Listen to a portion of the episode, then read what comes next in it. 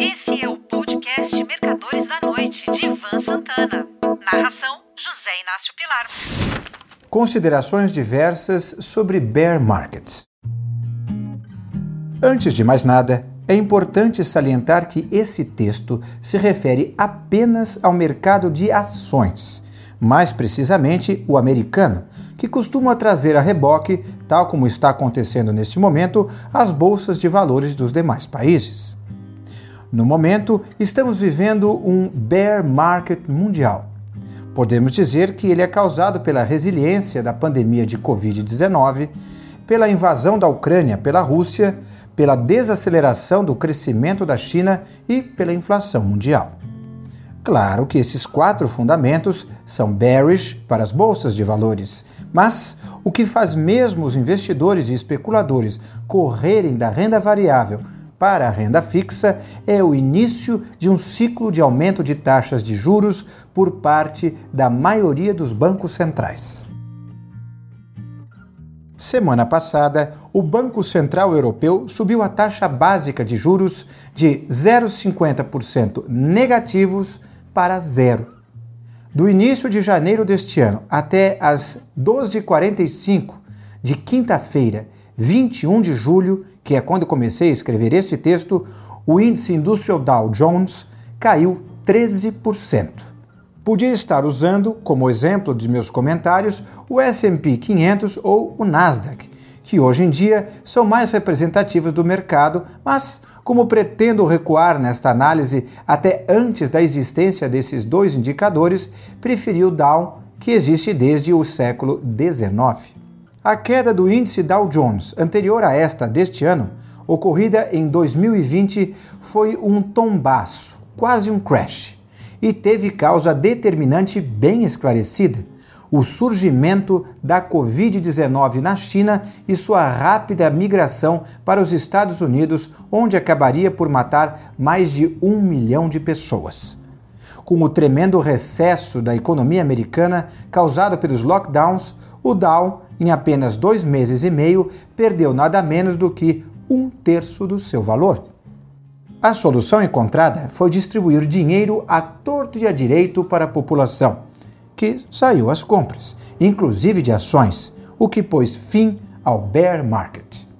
Nessa mesma época, aqui no Brasil, o Ibovespa teve um comportamento bastante parecido desabou nada menos do que 43%, com a paralisação da maior parte das atividades dos setores industriais, comerciais e de serviços. Pois bem, continuemos a recuar no tempo. O bear market significativo anterior ao do Covid aconteceu por ocasião da crise do subprime, que provocou, entre outros danos, a quase falência das duas maiores sociedades de crédito imobiliário nos Estados Unidos, Fannie Mae e Freddie Mac, que foram encampadas pelo governo, e do banco Lehman Brothers, que o tio Sam deixou quebrar.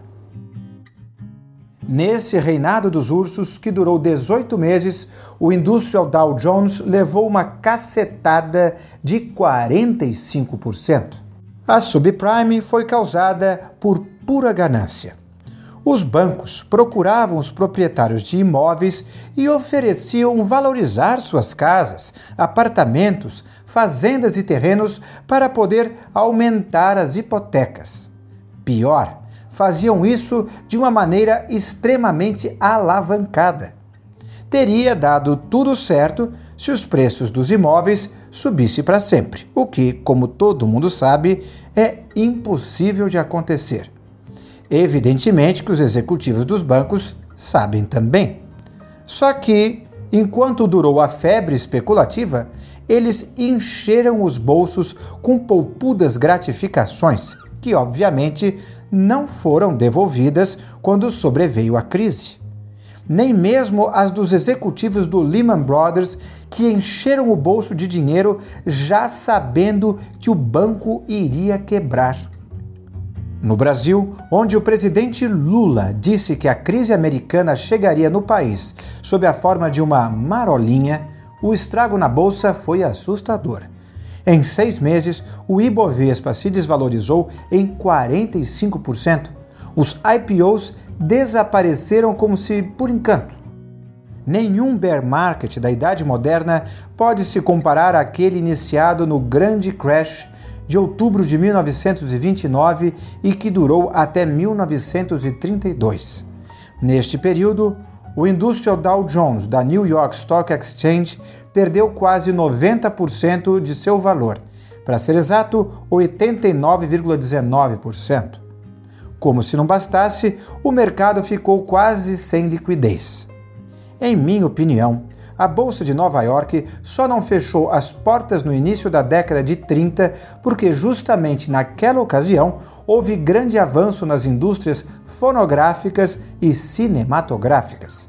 Empresas como a Radio Corporation of America, a RCA, a Paramount, a Columbia Pictures sustentaram o mercado, assim como os colossos como Standard Oil, American Tobacco, General Motors e United States Steel.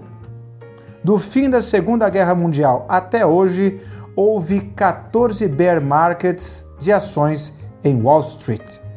Nos últimos dias, tenho sentido uma perda do ímpeto de venda. Em boa parte dos pregões, o mercado abre em baixa, mas se recupera ao longo do dia. Isso pode ser um sinal de que um fundo esteja se materializando. Um abraço.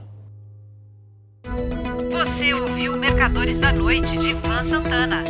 Narração: José Inácio Pilar.